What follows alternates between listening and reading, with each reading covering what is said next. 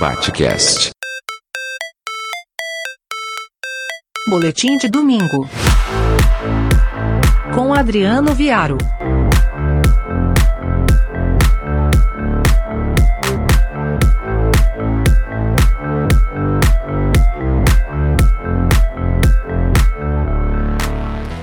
Sempre que eu compartilho notícias de racismo, seja de jornal, rádio, revista, história que eu vi na esquina, enfim, sempre que eu compartilho ou comento notícias de racismo, ou que eu procuro na rede e consulto notícias de racismo, o que eu vejo como característica principal nas reações da população em geral do mundo virtual é um número gigantesco de emojis de tristeza. Sabe aquele emoji do rostinho triste, ou com a boca virada para baixo, ou com os olhos entristecidos? Tem também aquele com a lágrima escorrendo no rosto. Enfim, invariavelmente são emojis de tristeza.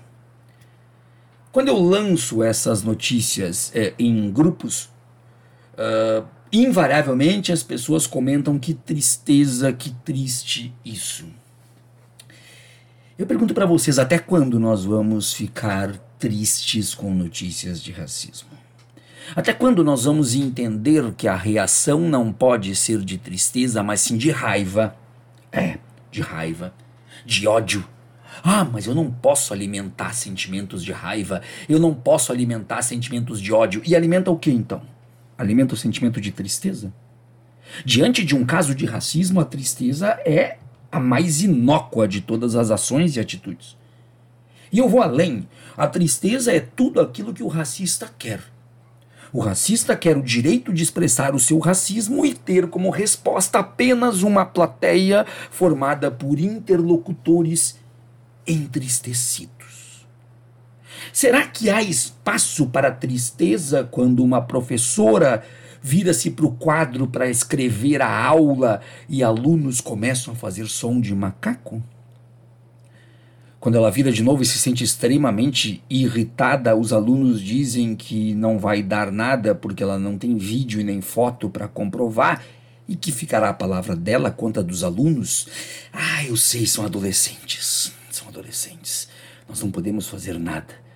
Podemos sim, né? Ficar tristes. Que coisa maravilhosa! Adolescentes que estão em sala de aula reproduzindo a escrotidão maior do seu ambiente doméstico. É, porque é, eles apenas reproduzem o seu meio, isso não entrou na cabeça deles em hipótese alguma, e se reproduzem porque viram isso na televisão ou porque leram nas redes, não foram repreendidos por seus pais.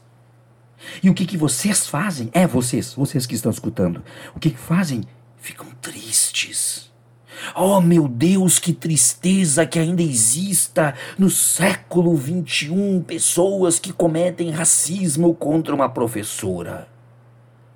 Aí, quando nós abrimos a notícia, a matéria nos portais, nós vemos que uma escola no estado de São Paulo, numa peça teatral com o tema circense, escolheu uma criança negra que já havia ido para a escola fantasiada de palhaço pela mãe para colocá-la com uma máscara de macaco. É, uma criança negra numa peça, peça circense sobrou a ela o papel do macaco. Mas eu já sei o que, nós vamos fazer com isso. Não, não, não, não precisam me contar, eu já sei. Nós vamos ficar tristes. É, é isso mesmo nós vamos ficar tristes, porque alimentar raiva e alimentar ódio são sentimentos que nós não podemos ter, afinal de contas, nós somos uma nação cristã. Deus acima de tudo. Claro, claro. Então façam isso, continuem fazendo isso. Peguem todas as notícias, todas as matérias de racismo, dos mais escrotos e explícitos de todos, e fiquem tristes. Assim também como as notícias que são compartilhadas da varíola dos macacos. É. A varíola dos macacos, com seus casos espalhados pela Europa, são compartilhadas tendo como pano de fundo a imagem de pessoas negras. Para quê? Só para fazer algum tipo de associação imediata de varíola dos macacos com pessoas negras, mesmo que as doentes sejam europeias? Sim, três Proteçam, pelo amor de Deus! Fiquem tristes! Vamos ficar tristes, não alimentem ódio, não alimentem raiva, porque esse sentimento não pode existir. O que pode existir é o racismo desde sempre nunca parando para que o racista, no seu berço esplêndido, possa pensar: o máximo que vai acontecer é que alguém ficará decepcionado comigo. Não, não. A minha postura é de raiva e de ódio nas redes. E a minha postura quando eu sou testemunha ocular é de denúncia. Denúncia.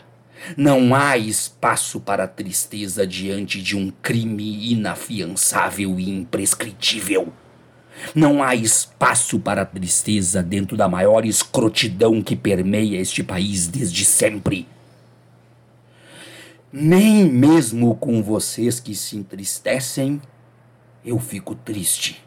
Com vocês que se entristecem, eu apenas dou a minha indignação. Eu sou o professor Adriano Viário e esse foi mais um boletim do Batcast. Batcast.